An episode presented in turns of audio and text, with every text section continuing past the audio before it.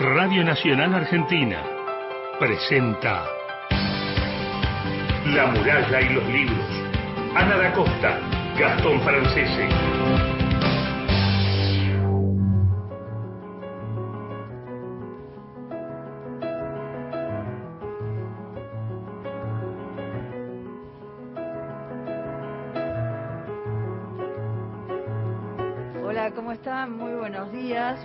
A todos. Me imagino que se están levantando y que están todos ahí escuchando del otro lado por AM870 Nacional. Muy, pero muy buenos días. Mi nombre es Ana Costa, ya está todo el equipo. Gastón Francesi, ¿cómo estás Gastón? Buen día. Hola Ana, 7 de la mañana en punto, 17, Estábamos- de- 17 estábamos mirando ahí para arriba. Estaba, viendo, estaba tratando de ver la, la temperatura, 13,2 en la ciudad de Buenos Aires, eso quería. Bueno, y entonces está, hay una neblina. Llueve, es Una un día para quedarse Sí, en la casa. Eh, saludamos a todo el equipo, Cristian Blanco en la coordinación de aire y producción general de La Muralla, Mauro Torres ahí en la magia de los controles. Muy buenos días a todos. Mauro que hoy nos trajo Siempre trae, siempre. un, un audio que va a ser una belleza, así que lo vamos a disfrutar. ¿Sabes qué? Estoy, estoy leyendo los poemas de Desnuda, de Estefanía Herrera, de la editorial Puerta Roja. Estefanía que nos mandó el Te- libro... Te está escuchando. Ah, le mandamos un beso grande a Estefanía. Y estoy leyendo, ¿sabes que me quedé eh, acá atrapada en este libro? Dice, y vendrás a mí con tu manantial de deseo, y mi cuerpo será el cuenco donde sumergirás tu destino, y seremos lluvia de amores inconclusos.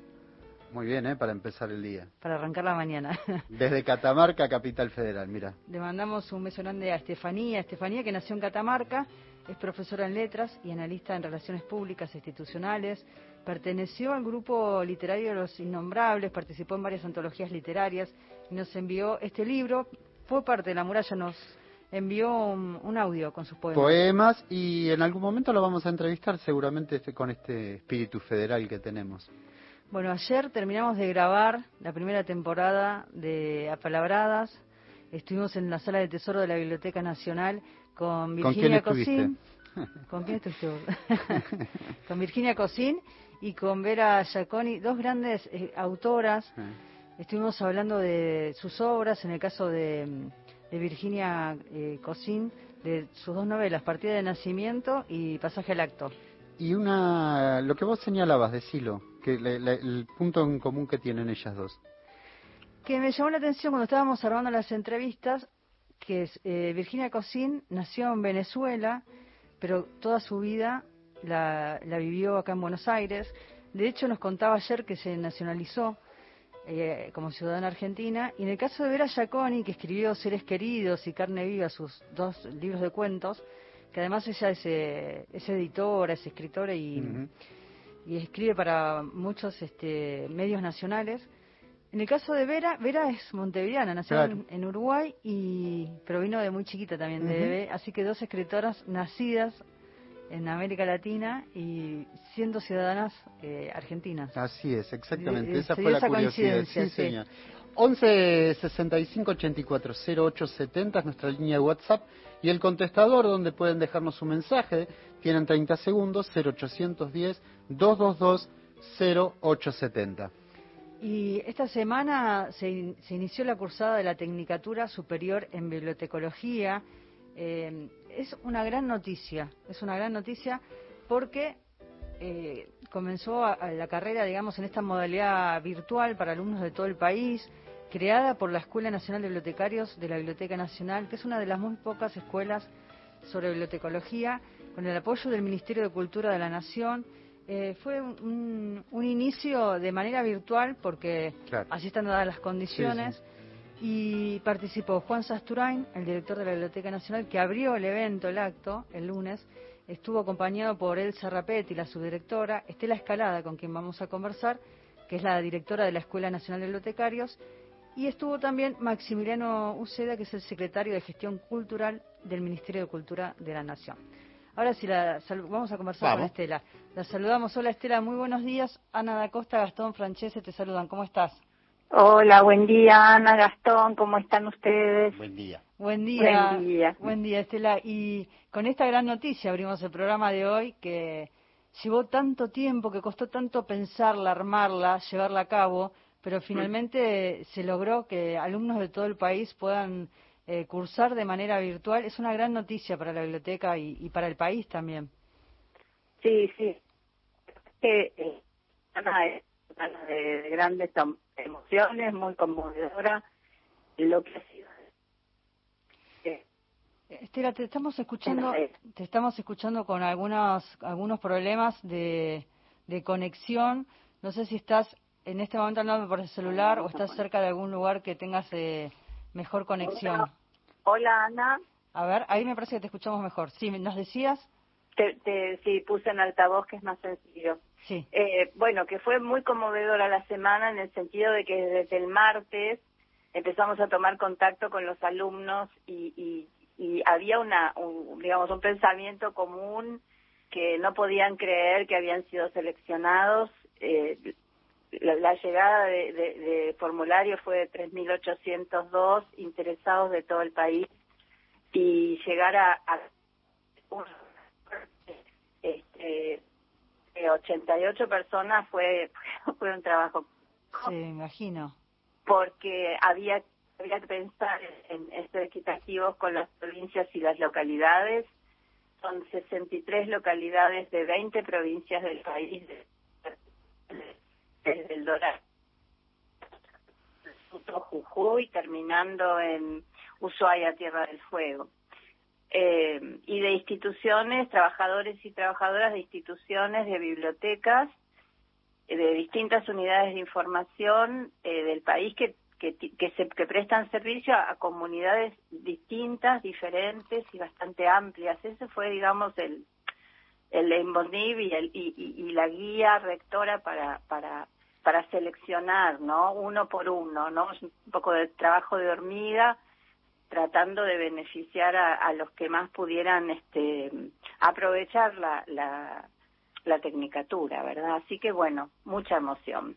Estela, contanos un poco el panorama. ¿Por qué este interés, notás que este, eh, el del interés este fue tan grande, tan masivo? ¿Cuántas escuelas relacionadas con, con el tema de bibliotecología hay en el país? ¿O qué, qué, escen- qué escenario nos podés contar? ¿Por qué pensás que hubo tanto interés en todo el país eh, de tantos postulantes que enviaron su formulario? Básicamente, mira, lo que entiendo, eh, eh, sucede que, las, bibliotecas, digamos, dejaron de ser esto que pensamos, ¿no? Eh, una biblioteca que presta servicio con material de lectura, normalmente con monografía, que, para, eh, que son los libros, ¿no? Y bueno, y en los últimos años, últimos años, no, unos, unos cuantos años atrás, las bibliotecas empezaron a crecer de un modo importante vía las tecnologías, con lo cual este, las necesidades se multiplican y universidades hay en todo el país, por otro lado. O sea que hay este, bibliotecas universitarias, hay bibliotecas legislativas, hay bibliotecas carcelarias, hay bibliotecas de ministerios, se incluyeron a archivos y museos, o sea, fundamentalmente un bibliotecario trabaja con, con patrimonio de su país. El museo trabaja con patrimonio de su país, los archivos trabajan con patrimonio de su país, con lo cual hay un ordenamiento, hay un usuario posible, como también hay un lector. La biblioteca tal como nació, como se creó en 1956, era una biblioteca clásica, más una biblioteca nacional, que es una biblioteca única, que tiene la misión de recibir eh, todo lo que se edita en el país y, y una función más que es la de tener el material sobre Argentina que editan otros países, digamos, como que eso sería eh, el máximo de funciones de una biblioteca nacional. Por otro lado, es la única institución que es pública y gratuita a nivel país. Y ese es el motivo por el cual este, se facilitaban muchísimo las, las cosas, ¿no? La gente decía, bueno, buenísimo, más en una situación este, en la que podemos estar. Eh, eso también sumó. Pero lo, también lo curioso fue que recibimos 122 de los eh, interesados de otros países. Eh, con lo cual, bueno, eso ya se nos fue, digamos, de las manos en el sentido de, decir cómo me, cómo va a escribir gente no solo de, de, América Latina, sino de Brasil, de Estados Unidos, de Países Bajos, de Alemania, de España, inclusive de argentinos que están viviendo afuera, que no sé cómo, cómo llegaron a enterarse, pero la difusión, este, la verdad que no sé por cuántas vías debe haber ido, y eso yo entiendo que es, este, responde a tu pregunta, Ana. Estela, te saludo, buenos días, eh, y te pregunto, ¿cuánto, ¿cuánto es la duración de, esta tecnicatura para estos alumnos y si piensan ampliarla, eh, o, mm, será todos los años esta convocatoria? ¿Cómo lo tienen pensado? Básicamente, eh, una tecnicatura que es de educación superior, de un instituto terciario de educación superior, tiene tres años, ¿sí? Todas las tecnicaturas tienen tres años de duración en el caso de poder cursar todas las materias en el orden correspondiente. Y lo otro que me, me preguntabas era cómo lo pensamos. Normalmente la escuela desde su inicio tuvo una cohorte, o sea, un grupo de alumnos que ingresan un determinado año, ¿sí? Sí. Y, y este y esto se renueva todos los años, pero claro, siempre tuvimos una sola cohorte en un solo turno. Claro.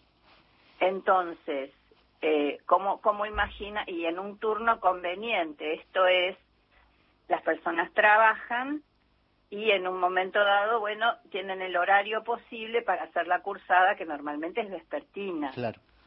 Con lo cual, con lo cual se repite todos los años. Ahora, si vamos a poder repetir todos los años y multiplicar las cortes, eso es algo que sería muy deseable pero eso presenta este un presupuesto diferente. Como digo, al ser pública y gratuita, eh, bueno, el dinero tiene que tiene que habrá habrá de financiarlo. Eso ya sería lo que los bibliotecarios denominábamos políticas de información, es decir, responder con políticas a cosas que una institución en sí misma, eh, una escuela, este, no puede emprender. Sería deseable. Ahora, por la respuesta que recibimos de los alumnos repetidas veces, recién acabo de escuchar un audio de, una materia de ayer viernes a, la noche, donde otra vez agradecidísimos decían, bueno, este, yo me escribí porque en verdad este, necesito completar, eh, soy un, tengo el oficio, hace años que estoy trabajando en determinada institución este, y la verdad es que cambia todo porque puede concursar, porque, bueno, digamos, Exactamente. Su, trayecto, profesional cambia. Bueno, eh, ahí es donde nosotros podemos actuar. Sería maravilloso ampliarlo, ampliarlo y ampliar a, otras posibilidades. Estela, perdóname. Sí, querido. Eh, eh, claro, porque esta, esta demanda, eh, esta cantidad de formularios que, recibieron, habla de un deseo de formarse y de formarse en la Biblioteca Nacional. Por eso digo qué lindo sería si se puede sostener. Claro, imagínate que para mí es un, es un sueño, este, es, es sumamente complejo también, pero digo, darle respuesta a esa gente sería fantástico, porque la idea de la selección tenía que ver justamente con empezar, y digo, em, y digo empezar porque realmente ha sido un comienzo, a, cubrir las necesidades de los bibliotecarios en instituciones este, variadas, eh, gubernamentales, muchísimas, públicas, populares, eh, que puedan eh, dar respuesta a una comunidad más grande y así ir yendo a comunidades más pequeñas. Lo que quiero decir, una universidad tiene la necesidad de responder a un grupo de alumnos de toda, por ejemplo, no digo de toda una provincia, pero eh, en parte sí, hay como universidades que son rectoras en, sus lugares. Y entonces ahí tenés una cantidad de usuarios a los que hay que prestarle el servicio, facilitarle las cosas y sin un bibliotecario que esté formado, bueno, ahí tenemos eh, esa gran necesidad. Estela, una, sí, una biblioteca más pequeña, ¿sí? Claro. Pienso también en esta modalidad virtual, se empezó a, a pensar en el año pasado y cómo van a convivir ambas modalidades, ¿no? Cuando llegue el momento de ser presencial, eh, ¿se va a continuar también con esta idea de, ser virtual y ser presencial a la vez? Ese es un debate que se, que se hace toda la educación, ¿no? Yo lo que entiendo, no me puedo aventurar, no soy especialista puntualmente en esto, pero de la experiencia de este año pasado y, de, y del actual, yo entiendo que muchísimas, si no todas, las instituciones educativas, no importa el nivel, o no importaría el nivel, van a terminar siendo semipresenciales. Hay materias que son ultra complejas para cursarlas en forma virtual, si no las combinás con algo de presencial. En el caso de la federal, siempre va a ser virtual y, y, hasta te diría, em, desde que se creó la, la, la Escuela Nacional de Bibliotecarios, en ese mismo decreto de creación se indica que las prácticas deben realizarse en la Biblioteca Nacional. Nosotros vamos a tener que pensar e imaginar eh, sedes, las prácticas profesionales se hacen en tercer año, sedes donde puedan estos alumnos que están virtualmente en, en la escuela, que son de la federal, vamos a tener que encontrar la manera de que las prácticas las puedan realizar en, en lugares más cercanos a ellos. Exactamente. Ahora estoy pensando en el tiempo que hace de que, nos conocemos. Nosotros trabajamos en la Biblioteca Nacional. Estela fue durante muchísimo tiempo la jefa de audioteca, eh, la audioteca Gustavo Cucho Leguizamón. Nosotros íbamos y charlábamos por el tema del programa, hacíamos entrevistas, nos hablaba de las partituras. Y ahora este gran desafío, enorme desafío de dirigir la Escuela Nacional de Bibliotecarios. Además, tenés 40 años de, de oficio como bibliotecaria. Me gustaría que cuentes un poco qué es ser un bibliotecario, ¿no? Porque muchos escritores, a lo largo de estos años que hemos entrevistado, siempre ponen eh, de manifiesto ese amor por el bibliotecario, ¿no? Por el referencista, por esta especie de, guía cuando uno va a buscar un material o no sabe por dónde hacer la búsqueda.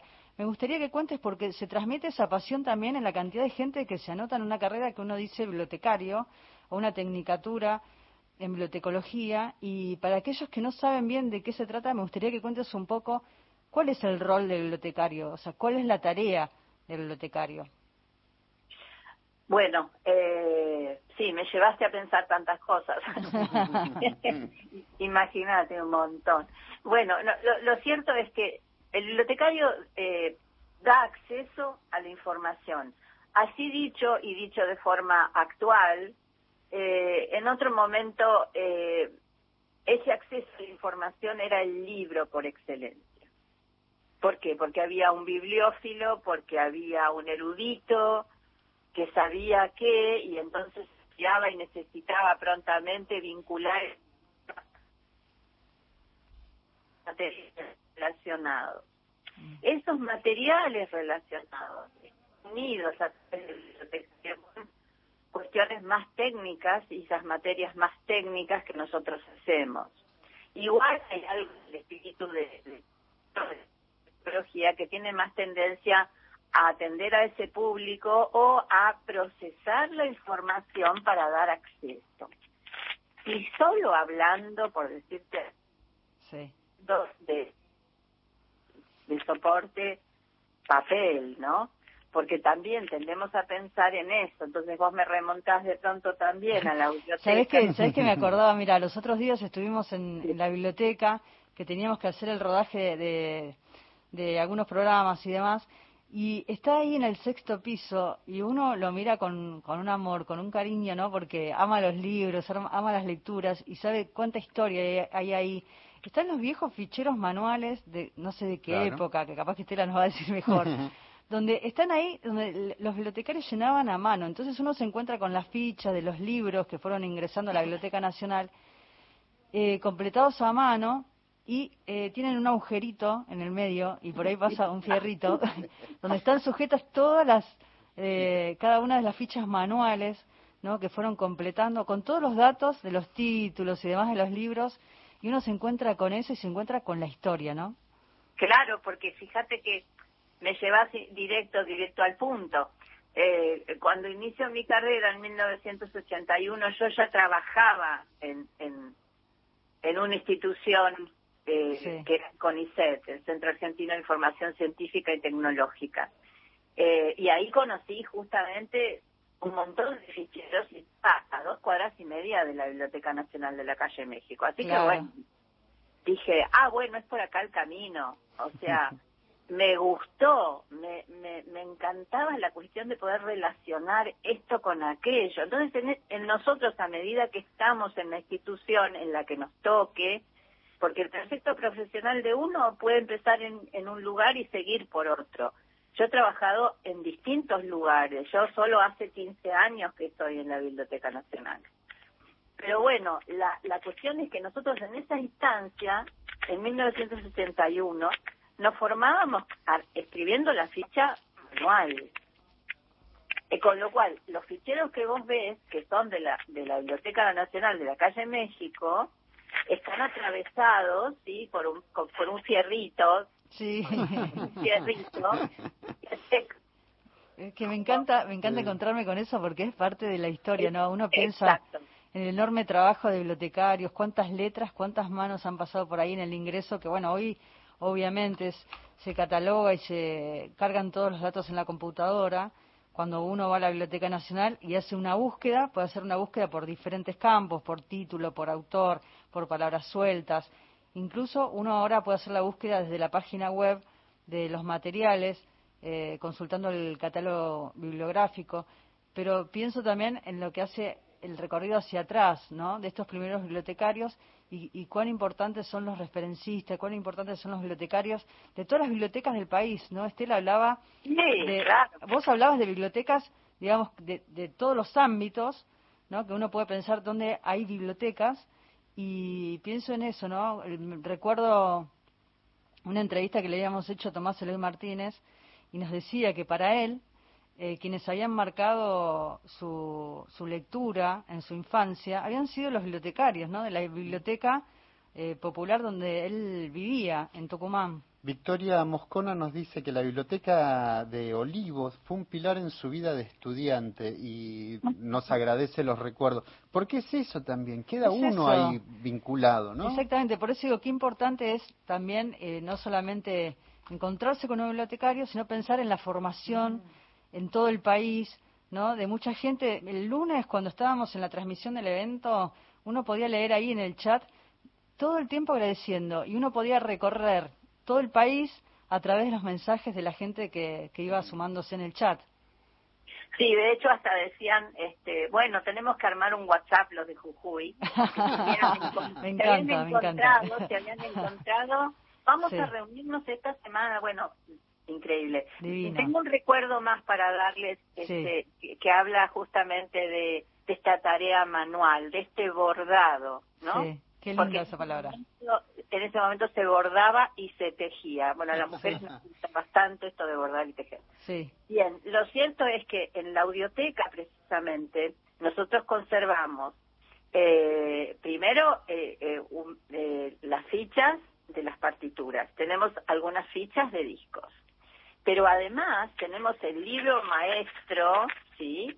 Donde el libro inventario, un mamotreto gigante con... Cada ficha tenía justamente su identificación en este libro. Y ahora, ¿por qué? Fíjate ¿por qué tenían un agujerito que usaba esto que vos decías con tanta gracia, Ana? ¿Por qué pasaba eso? Porque había tentación de llevarse la ficha. Claro, claro. A mí no me pasó nunca porque no llegué a usar, porque yo llegué a construir una ficha para luego, este, catalogación incluía esto, con norma vaticana, porque así se llamaba en aquel entonces. Aquel entonces tampoco hace 100 años, en el 81, ¿eh? Pero ¿por qué se llama la... Ahora, fíjate una cosa curiosa, que nosotros pudimos descubrir que en el libro inventario eran las mismas personas que hacían las fichas. Hay, en el caso de, la audioteca, hay hasta cuatro caligrafías distintas. No hay más. Y pudimos identificar que eran cuatro las personas que nos decían serían, me da una pena bárbara, este, esos trabajadores de la Biblioteca Nacional que hacían esas fichas. Y sin contarse además todo lo que el bibliotecario tiene que ver con la preservación, con identificar, con desarrollar la colección, con darse cuenta que tiene, bueno, en nuestro caso en la biblioteca es, mucho más complejo porque si tengo una editorial argentina, detectar, saber perfectamente esa editorial qué pues, cuántos títulos editó, cuáles son, si los tenemos todos, si los tenemos que ir a buscar, son tan múltiples y eso es lo más interesante. A mí me apasionó esto de la multiplicidad de vínculos que yo tenía que generar para dar acceso a la información. Exactamente. ¿Qué preservar? ¿Cómo preservar? ¿Qué se la colección? Y luego el tema de la digitalización, luego el tema de poder tener acceso en formato digital, si lo puedo tener, si no lo puedo tener, si las políticas de información me ayudan, si el depósito legal llega. Eh, Ahí se abre todo un abanico de, temas que estás enumerando que son muy interesantes y que los pienso desde, desde las políticas culturales, desde las políticas editoriales, cuántas cosas eh, incluyen no solamente esto que tal vez es lo más poético de pensar en el vínculo directo con el bibliotecario, ¿no? cuando uno piensa en las nuevas tecnologías, cuando uno piensa que eh, han, cambiado a lo largo de la historia ¿no? el modo de relacionarnos y de vincularnos con los, con los bibliotecarios, pero también pienso en todos estos temas que planteas, porque son temas que en muchos casos no se han resuelto, que no llega el material a la Biblioteca sobre Nacional. Todo eso, iba a decir eso, sobre todo el depósito legal, que es un gran son eh, grandes, vacío. Exactamente, son grandes temas que se despliegan y que tienen una íntima vinculación con, con la carrera y con pensar y, y con, digo, de, de, alguna forma plantearse cosas que siguen sucediendo y de qué manera cambiarlas, ¿no? Claro, por, por, además, eh, quiero, quiero además agregar algo importantísimo. Por mucho tiempo, quien recibía el depósito legal este, y todos los libros que se editaban eh, lo tuvo. No te llegamos a escuchar, Estela, se cortó justo ahí. ¿Qué me decías? Perdón que no, lo que decía es que por mucho tiempo mm, llegaban directamente los, libros. a la Biblioteca Nacional, ¿sí? Porque la Biblioteca Nacional era la que registraba, claro, No era que iba a otro lugar. Eh, antes para la distribución de... No, no, sencillamente... Eh, mm, hubiera revisado mis papeles, pero el año imaginarán que en 40 años soy muy guardadora, que o sea, me imagino. Si no guarda, si no guarda como hace. Ahora, ya después encontrar me lleva un tiempo. Es, Estela, Estela es, una, es una gran alegría eh, compartir con vos esta noticia que tiene que ver con la Escuela Nacional de Bibliotecarios, de la cual sos su directora. Esta nueva carrera en modalidad virtual es una gran alegría porque es federal para todo el país y bueno, y para aquellos que no se anotaron, que ahora les dieron ganas de sumarse, bueno, pueden pensar en, el próximo año lectivo de la escuela o enviar mails. Y la verdad es una enorme alegría. Gracias, Estela, por esta comunicación telefónica, por haberte levantado temprano y conversar con nosotros. Bueno, chicos, muchísimas gracias a ustedes.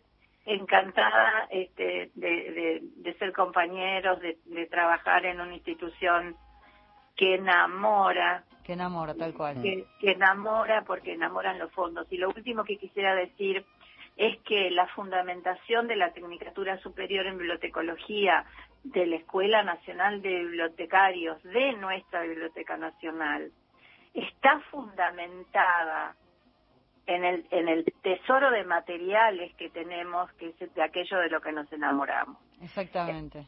Está sustentada, entonces abarca todos los campos y cada uno de los sectores, desde el archivo, la mapoteca, la audioteca, está pensado desde ese lugar, microfilmación, preservación, restauración.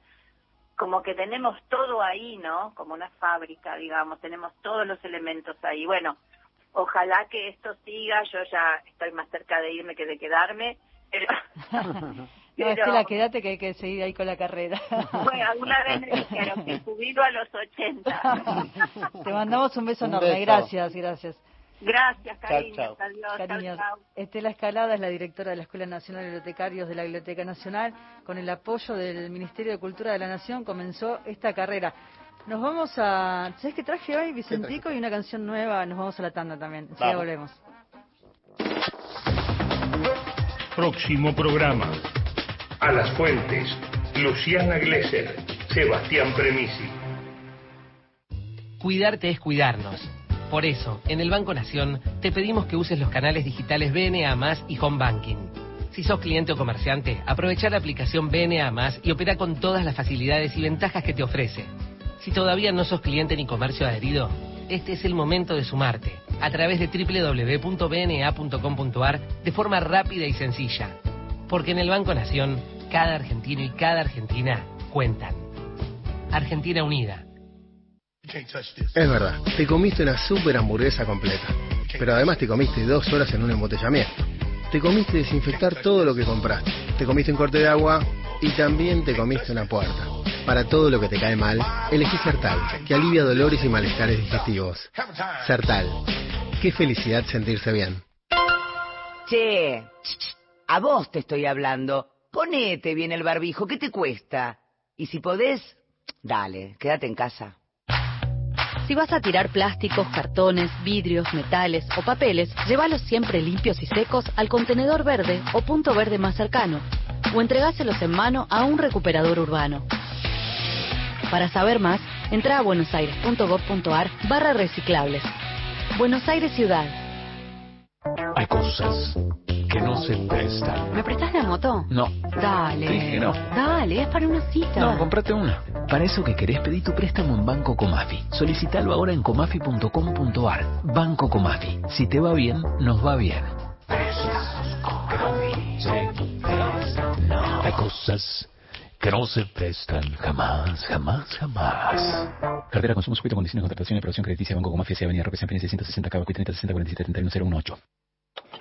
Desde San Marcos Sierras, prepárense para escuchar Este estudio país está hurgando por las identidades de todos nosotros los argentinos. Estudio País, una gran idea de Juan Alberto Badía. Muchas tonadas. Todos los sábados de 10 a 13 por Radio Nacional y las 49 emisoras. Estudio País. Muchas tonadas. Un gran encuentro.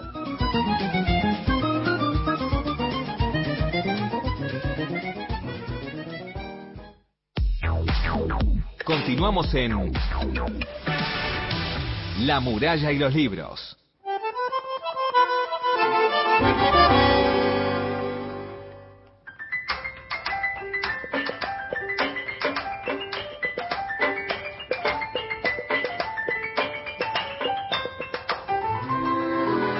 Y 32 de la mañana, seguimos en La Muralla y los Libros. Acá nos saluda Diego desde Rosario, firme junto a ustedes bien temprano.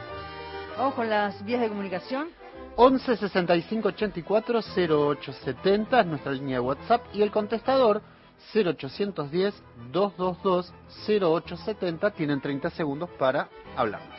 Y estamos escuchando raras partituras, Leopoldo Federico, con el arranque. Es una edición que hizo la Biblioteca Nacional grabado en el Auditorio Borges. Esto también es parte ¿no? de la historia de la Biblioteca Nacional. Grandes músicos Mm. en estas ediciones que ha hecho la Biblioteca Nacional. El 25 de mayo, feriado, tenemos cine, La nave de los sueños. Vamos. Continúa el ciclo. Se va a proyectar desde el canal de YouTube de la Biblioteca Nacional la charla de Daniela Pereira con el director Emiliano Romer y se va a pasar luego la película Placer, un concierto de Paula Mafia de Emiliano Romer. ¿Escuchamos algo de música? Si vamos con Vicentico, algo nuevo.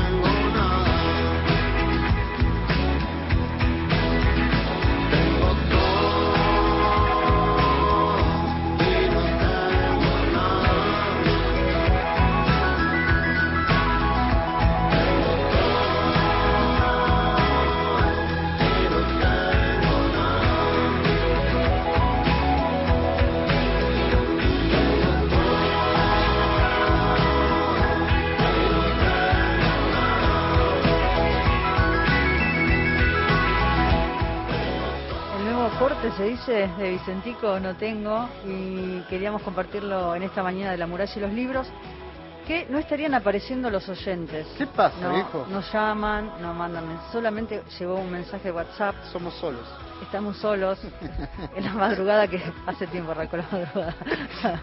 Pero estamos solos en esta mañana de lluvia que me encantaría saber cuál es el vínculo de ustedes, los oyentes, a ver si nos despertamos un poco y nos llaman y nos cuentan. Cuál es el vínculo que han tenido con, con las bibliotecas, con las bibliotecas de barrio, si fueron, si han compartido alguna historia con algún bibliotecario, me refiero a los libros, ¿no? A la lectura, Que si los han guiado, y si, y si no, si nos llaman que circule.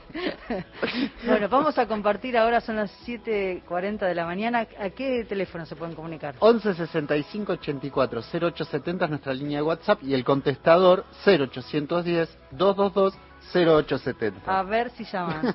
Y vamos a escuchar algo lindo. Me gusta pensar en, eh, en estos gestos que muchas veces se tienen cuando uno ama la literatura, cuando uno quiere recordar y homenajear a los escritores, a los poetas. Y acá hablo del, del amor al trabajo que hizo Mauro Torres, nuestro operador, con Cecilia Romana, que trabaja en la Biblioteca Nacional, coordina la, dirige la página web de la biblioteca, pero es escritora, poeta. Y se, en esta conjunción, digo, de, de sentimientos, es este homenaje en esta mañana a Rodolfo Godino. Rodolfo Así es. Go- eh, Godino que vivió fuera del país durante eh, el 72 y el 80 y entre el 83 y el 91. Después vivió en Buenos Aires y tal El- vez eh, pautada por esas largas ausencias, su obra se agrupa en dos ciclos de creación. Es de San Francisco él. Es de San Francisco. Vamos a compartir, Vamos a compartir. este homenaje.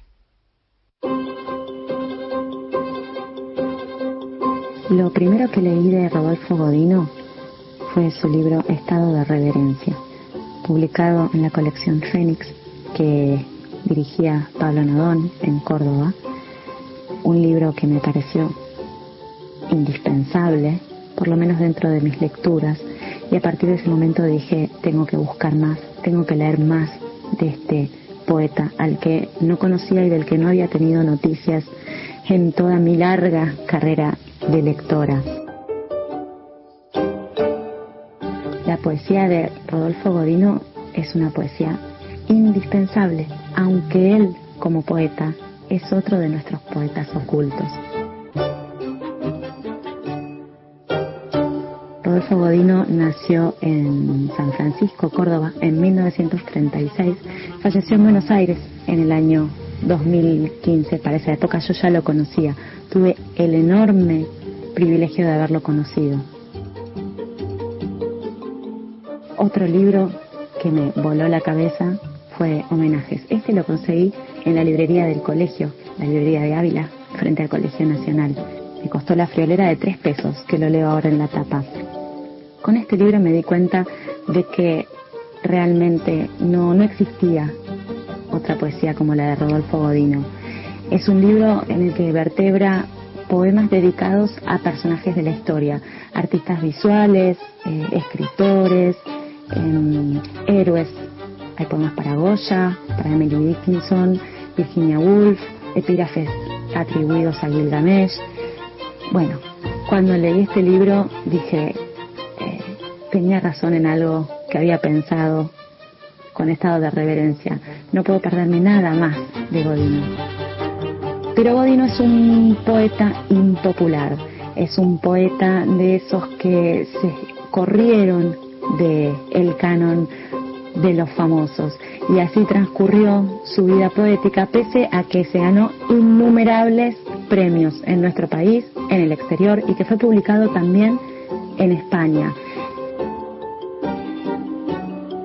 Entre los premios que se ganó, eh, obtuvo la distinción La Rosa de Cobre en el año 2015 de la Biblioteca Nacional y eso demostró una vez más que mm, los poetas que están no en el centro del bullicio poético nacional pueden ser grandes poetas y escribir enormes obras con muy pocas palabras.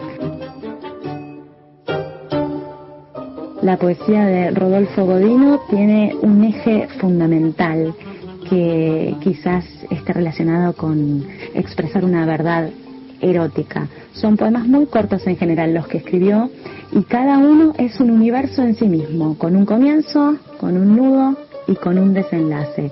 Son pequeñas obras maestras que dejan al que lo está leyendo en un estado de eh, obnubilación. Eso tiene la poesía de Rodolfo Godino. Es capaz de transportarnos desde el piso de la tierra a lugares que no hubiéramos soñado que existían y que quizás también tienen que ver con grandes tomas de conciencia, no de la personalidad de cada uno individual, sino de una individualidad que se abre poéticamente con cada verso que leemos de Godino. Otro de los recomendados para no olvidar y para adentrarse en, su poética. Un cordobés eh, que fue publicado en su gran mayoría de obras por la editorial El Copista, en la colección Fénix, eh, y que está ahí esperándonos. Una gran poesía escrita por un gran hombre.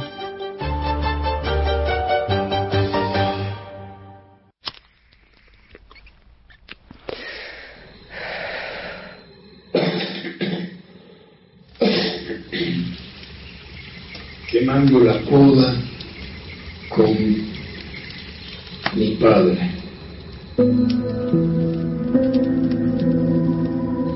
Nuestras muertes se aproximan a la cambiante pared de humo que cerca este lugar. El finísimo contacto copia tu sombra. En los círculos profundos, ¿cuánto valen mis maniobras? Hombre de años estables, ahora conoces. En este fuego vuelves, uno con tu hijo, con tu envoltura delegada.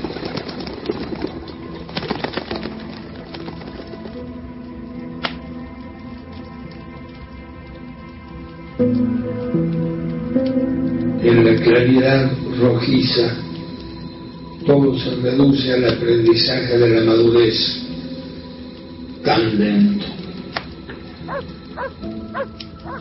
tan lento. Lo que mi espíritu recobra osando entre las brasas, enteramente abierta el alma, exhalando, recibes letra, pero tu bulto calla. Mi llamado no cura las escamas de una lengua deshecha.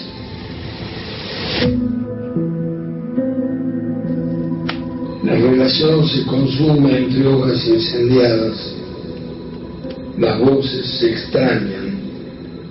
No debieron separarse. Sin embargo, hablemos para que la escena no caiga. Espera, nunca viste la acacia ahogada por el vago, por la nube del jazmín. Parado aquí, escucho las voces, son cantos de gloria, sonidos secos, son ríos huecos,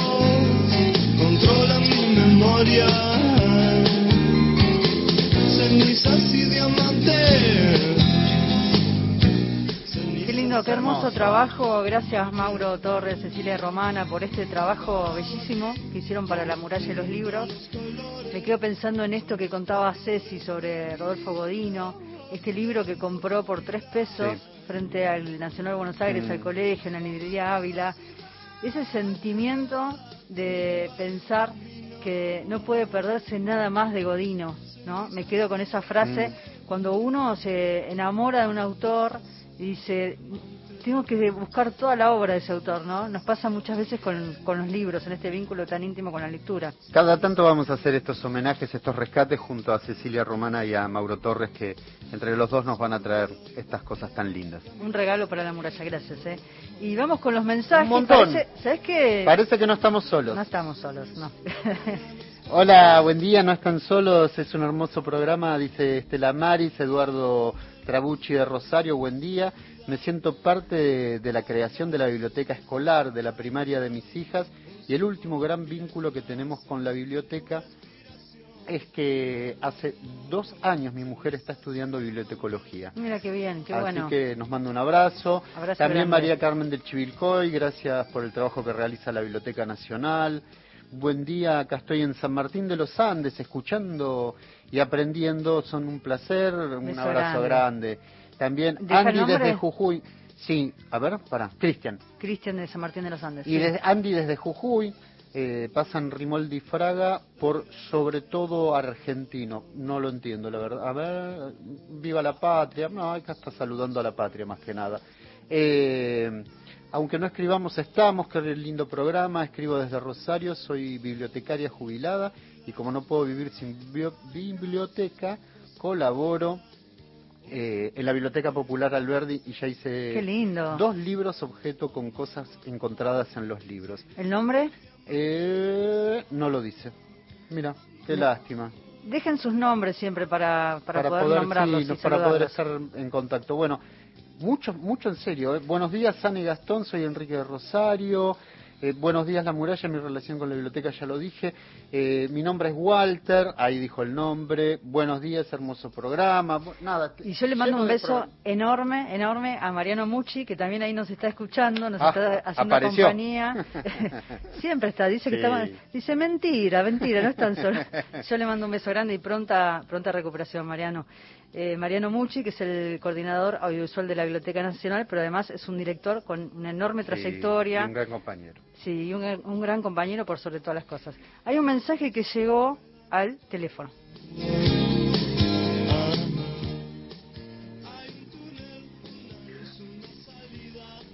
Hola, buenos días. Sí, estamos escuchando y el frío o esta pandemia haga que uno esté media letargada para hablar por teléfono. No, yo no he tenido de chica contacto con mi biblioteca una sola vez. No he tenido muchos libros, pero por suerte Ah, Me quedé con ganas de, Sí. por suerte, ¿qué pasó? ¿Qué pasó por suerte? Volver a, volver a llamarnos y gracias por, eh, por estar en esta mañana y hacernos compañía. Vamos a la poesía. A Entre Ríos nos vamos Entre Ríos, con Pucheta, con nuestro... y- Pero ¿sabes qué tiene de diferencia este audio? Que la propia música la hace el poeta. Ah, bueno, es bueno, músico y poeta. Martín Pucheta, de Gualeguaychú. Alfonsina Storni. Siempre estás como ausente de la tarde. Raúl González Muñoz. Llora, llora, Brutabú. Enrique Banks. Muy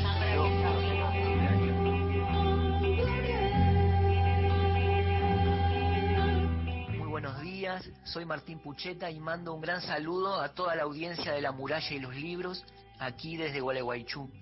Agradezco la invitación a Ana, a Gastón y a toda la producción del programa. Me encanta que el programa lleve el nombre de un texto de Jorge Luis Borges, quien fue un autor puerta para mí, un autor abracadabra. Les voy a leer dos poemas. Uno de mi primer libro, que se titula Super Jardín, y fue publicado en Buenos Aires por Ediciones en Danza en el 2010, y uno del último, que es una reedición de dos libros en uno, Río Raíz y Podría haber sido un haiku, editado el año pasado por la editorial sanjuanina El Andamio a cargo de Damián López. Quedará para otra ocasión compartir con ustedes algún texto de Aerolinda y de Matota, que son dos poemarios editados en formato micro, al modo de libros de bolsillo o de calzoncillo, incluso podríamos decir, por La Gota, una editorial de Santa Fe cuyo responsable es Gonzalo Heller. Bueno, de Super Jardín voy a leer el poema Que me muerdan total y de Podría haber sido un haiku el poema Pipa, que era el nombre de una perra. Bueno, un fuerte abrazo para todas y para todos. Nos vemos.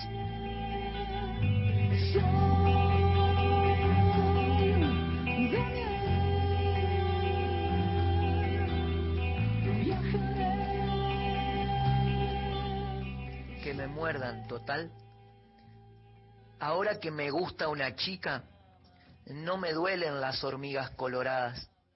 Son como chichoncitos de risa para mi piel las ronchas, como airecitos de sol, pancita de empanada, como flores que se acurrucan, se apimpollan de frío, como tortugas debajo de la servilleta o escondidas en el trapo de piso. Que me ataquen todos los mosquitos, que me muerda un perro y una víbora a la vez. Ahora que me gusta una, si me llego a morir, ni cuenta me voy a dar.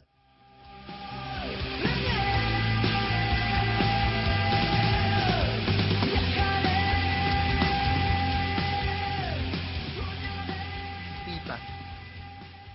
Tiene los ojos tristes, pero su boca es una línea de alegría, es como si esa sonrisa subrayara su tristeza.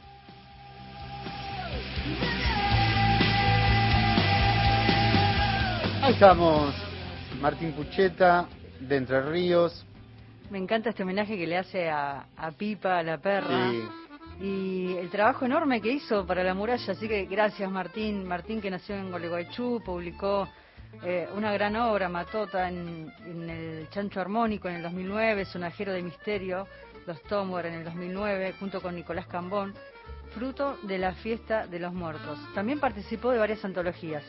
¿Sabes qué? Me parece que en cualquier momento me voy para Entre Ríos y salgo desde allá Sí, mira. con ¿Y yo todos puedo los ir con chicos. vos o no? ¿Podés venir? Claro, ¿querés venir? Vamos Hacemos con Cristian y salimos desde allá directamente. y hacemos el programa. Eh, quiero mandarle un beso enorme también a Horacio González, que, Sí, un abrazo grande. que fue director de la Biblioteca Nacional, que es el actual director editorial de las publicaciones de la Biblioteca Nacional y que está pasando por un trance de, de esta pandemia, está con COVID y está mejor. Entonces, eh, bueno, desde acá también nos solidarizamos con, con él, le mandamos un gran abrazo, fuerza. No sabes la cantidad de gente, lo ha contado también Liliana Herrero, su compañera hace 30 años, en las redes sociales, en Facebook y demás, la- el gran apoyo El cariño y, el cariño, sí, a muchos lo recuerdan, dice, profe, vamos fuerza, que él ha pasado por, por Ah. la universidad como docente. Sí.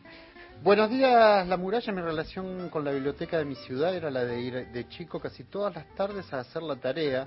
Hasta el día de hoy me sorprende lo que sabía la bibliotecaria, que vos le decías lo que buscabas e iba directo a los libros en una época donde no había internet ni Google. Esto nos cuenta Marcelo desde Zárate. Bueno, y si hoy necesitan de un bibliotecario y no pueden venir a la Biblioteca Nacional, lo pueden hacer a través de la página web www.bn.gov.ar y está el chat en línea, así que le hacen las consultas desde ahí si necesitan algún material. Eh, tengo más mensajes. Eh, Susana de Darragueira, me encanta el programa. Cuando jovencita iba a estudiar a la biblioteca y ahí nos encontrábamos, nos dábamos citas con mi amor, mi esposo. Qué Así que también lindo. hay encuentros Mirá, amorosos en la Quiero biblioteca. saber algo ¿eh? más de ahí, de Sí, ese ahí- encuentro. Tenemos varios guiones. ¿Qué libros? claro. ¿Qué libros? ¿Qué libros iban a buscar? A veces la excusa. Eh, Circulaban. No, vamos a la biblioteca, así me encuentro con mi amor. Ay, se me fue la página de... Dame un segundito Sí. que ahora re- qué, retomo. qué lindas historias tienen que ver con, con los libros, ¿no? Y en este caso con las bibliotecas. Ángel de Puerto Iguazú, buen día nacional, Ángel desde Puerto Iguazú, le gusta el programa y nos manda saludos. Nada, muchos, muchos, muchos. A ver, tengo acá Pablo de Sí. Vicente López. Extraño la biblioteca popular de mi barrio. Igual nos encontrábamos virtualmente, nos encontramos virtualmente para sostenernos con paciencia. A- abrazo a la biblioteca popular sudestada de Florida. Viste, ahí está el cariño por las bibliotecas. También escribe Diego desde Palomar y dice, yo iba a la biblioteca de la Plaza de Aedo, no había internet. Mirá, claro. No están solos amigos de la muralla, desde Junín, Mendoza, los sigo con placer. Eh, va mi lejano recuerdo para la pequeñísima biblioteca de mi querida escuela primaria que me hizo conocer Viaje al centro de la, teria- de la tierra de Julio Verne. Qué lindo Quizás, libro. eh, mi primer Sí. libro. Gracias por lo que hacen, gracias, por, no, gracias a ustedes por compartir esto, porque la verdad que es una hermosura poder recorrer el país a través de los mensajes y que nos cuenten sus historias. ¿Llegó otro mensaje? Eh, Ya nos tenemos que ir. Ahora, ahora sí, ¿ves? Ahora que aparecen Ahora, todos, claro. nos tenemos que ir. Eso... Ahora nos echan. Llegamos al final del programa. Muchísimas, pero muchísimas gracias por la compañía, por estar ahí, por hacer que, nos, que no nos sintamos solos cada mañana de sábado, para hablar de libros, literatura, esto que nos apasiona y todas las cosas que suceden en la Biblioteca Nacional. Cuídense, cuídense mucho. Buena semana para todos. Chau, chau.